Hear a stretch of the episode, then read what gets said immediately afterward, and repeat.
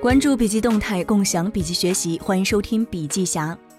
今天要和您分享的文章转载自混沌大学，部分内容由笔记侠整合自网络。收听前请思考：培养一个人领导力的基础是什么？如何在一个团队中迅速地抓住主动权？如何最大限度地避免决策错误？创业二十四年，领导四万余员工的新东方创始人俞敏洪老师。分享了他的领导力心法，全是对人性和商业的洞察智慧，值得细细体会。领导力来自于一个人本身的个性，以及由个性所产生的魅力。这种个性是可以培养的吗？答案是可以。我曾经真的把一个特别小气的人培养成一个特别大方的人，怎么做到的？我就要求他每个星期必须请人吃饭，吃到山穷水尽。他想要和谁吃饭，如果邀请不到，我帮他邀请。但你就得请人吃饭。对于一个小气的人来说，不断的掏钱这件事情是有难度的。大家不要小看这个事儿，往大扩展。当一个公司做大以后，你愿不愿意把股权分给大家？愿不愿意把年终奖多分点儿？与此密切相关。后来，这个家伙终于意识到，跟人一起吃饭变成了好朋友有多么重要。就是他突然发现，花钱背后所带来的好处巨大，所以豁然开朗，就变成了一个很大方的人。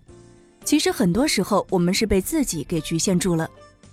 在个性原则中，与领导力相关的特质，我比较看重以下四点：一是一个人必须要有主动参与的能力，任何事情，如果你能够主动去参与，而且不太顾及自己的面子，就表明你有参与能力，这是领导力的第一步。二是合群友好，你必须要能融合到群体中间，才能够有机会得到更好的。三是开朗坦诚。四是果断坚毅，以上四项你只要有其中的一到两项，其实就已经奠定了你被人喜欢、被人接纳，以及最后有机会成为领导人的基础。分享其实是一群人关注度的基础。我的个性比较大方，小时候在农村就通过把水果糖分给小朋友，让他们跟我一起玩，在潜移默化当中就成为了小朋友的头儿。有人问我新东方是怎么做起来的？其实就是一个分糖的过程，你想分到我的糖，你就必须把新东方一起做大。新东方就是这样不断的分配，在分配过程中做大的。但当一个人感觉到你背后总是藏着什么东西，让人不能百分之百信任，你就已经失败了。就是说，你带一帮人一起干一个事业，但这帮人对你不能百分之百的信任，总觉得你这个人背后有点猫腻，你的酸甜苦辣也不愿意跟大家分享。而在利益分享的时候又躲躲闪闪，或者总是被别人强行要求，最后你不得不再拿出东西的时候，这件事情就麻烦了。有难同当，有福同享，这是无比重要的一件事情。比如越王勾践，当他把吴王府灭掉以后，范蠡就赶快走掉了，因为他认为越王勾践是一个不能有福共享的人。但文仲就觉得这个人没问题，待在了越国，结果被迫自杀。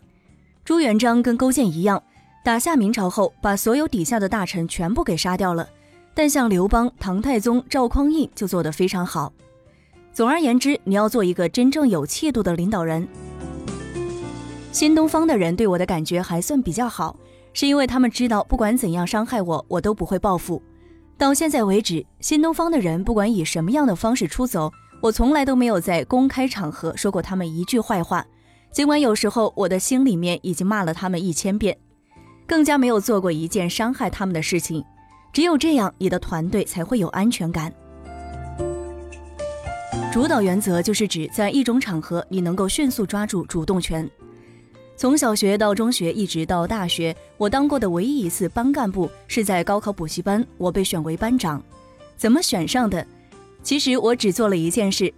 当时大家都是从全县的各个地方来到补习班，群龙无首，教室非常脏。我就抱着一个农村人的勤奋，带领全班同学把教室打扫干净。后来就被选为班长。当时的班主任说，我们班不需要一个成绩好的人来当班长，但需要一个愿意为大家服务的人当班长。就是说，你抱着为大家服务的心态，主动去承担某种责任，或者是主动去做某件事情，那么最后你就能够占到一个优势地位。当班长这件事情给我带来两个好处，一是班长成绩要好，这让我最终考上了北大；二是我必须要组织他们对周围所有的同学都好。后来这个班在我的带领下，四十个同学，三十八个考上了全国重点高校。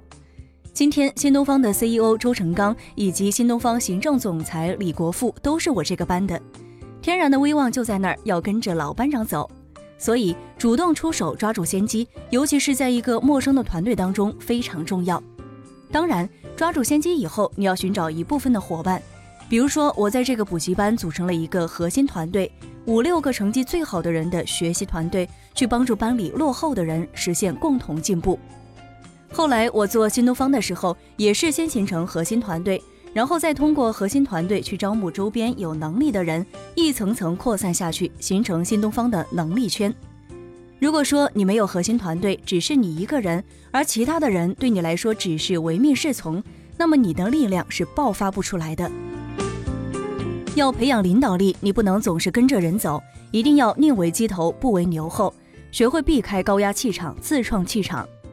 举个例子，我来自农村，在北大的时候，同学的气场都非常大，每个人的能力都比我强，在英语、中文、读书、文艺、体育等成绩上没法跟我的同学比，所以我在北大的五年，气场一直被压着，即便后来成为北大优秀老师，我依然觉得我的气场被死死压住。因为北大著名教授太多了，我发现这样下去，尽管也有一点发展前景，但永远是一个二流状态。你永远不可能主导北大的任何事情，这也成了我离开北大的主要原因。其实，曾经有两件事给了我很大的信心：一是，在小时候我是小朋友的头；二是，在高考补习班，我是个非常有影响力的班长。然而，在北大整整十年，没有产生任何影响力。我就觉得北大不是一个我能够发挥能力的地方。有没有发现，当你在某个地方是一个真正领导人的时候，到另外一个地方你就只能端茶倒水？比如我在新东方绝对是一个真正的领导人，但到企业俱乐部活动时，我会自降为替柳传志、马云他们倒水的身份，而且只有谈到教育话题，我能说上几句话，其他时候他们都是我的老大。当然，当你的气场增加以后，你也可以反败为胜。比如我今天在北大，气场还是非常足的。我是北大基金会的常务理事，北大校友会的理事，北大企业家俱乐部的创始人和理事长。就是说，你的能力只能当一个县长的时候，不要想当皇帝。每个人都应该有自知之明，而且你要避开这种高压气场，自创气场这件事情非常重要。我出来办新东方，开始是一帮下岗老太太跟着我，那我绝对气场压得过他们。后来徐小平、王强进来了，这个气场我有点压不住了，你知道吗？后来之所以还能混下去，是因为徐小平、王强他们才从美国回来，而我已经做了四年，是新东方的唯一创始人。但我的领导力天花板是柔和有余、刚强和果断不足，没有快刀斩乱麻的能力。当王强、徐小平进来后，他们在北大又是我的老师，又是我的班长，我在这方面是盖不住他们的。最后的结果就是他们主导整个局面，我变成端茶倒水的。所以，我建议创业者，如果你要拉原来的同学、朋友、哥们一起干的时候，你一定要先自己干个三四年，把这个公司做到让人感觉到已经成型了，再请他们加入，而不是共创。俞敏洪老师分享的领导力原则还包括愿景、目标、人才、团队、承担、价值、气质等，共二十七个原则。比如回避原则。为什么新东方最终形成了五人董事会？痛点原则：为什么有的痛点就是无法形成有效商业模式？退身原则：新东方如何选择接班人？如果您想要了解更多内容，可以阅读全文。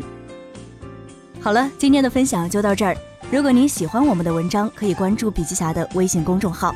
感谢您的收听，下期见。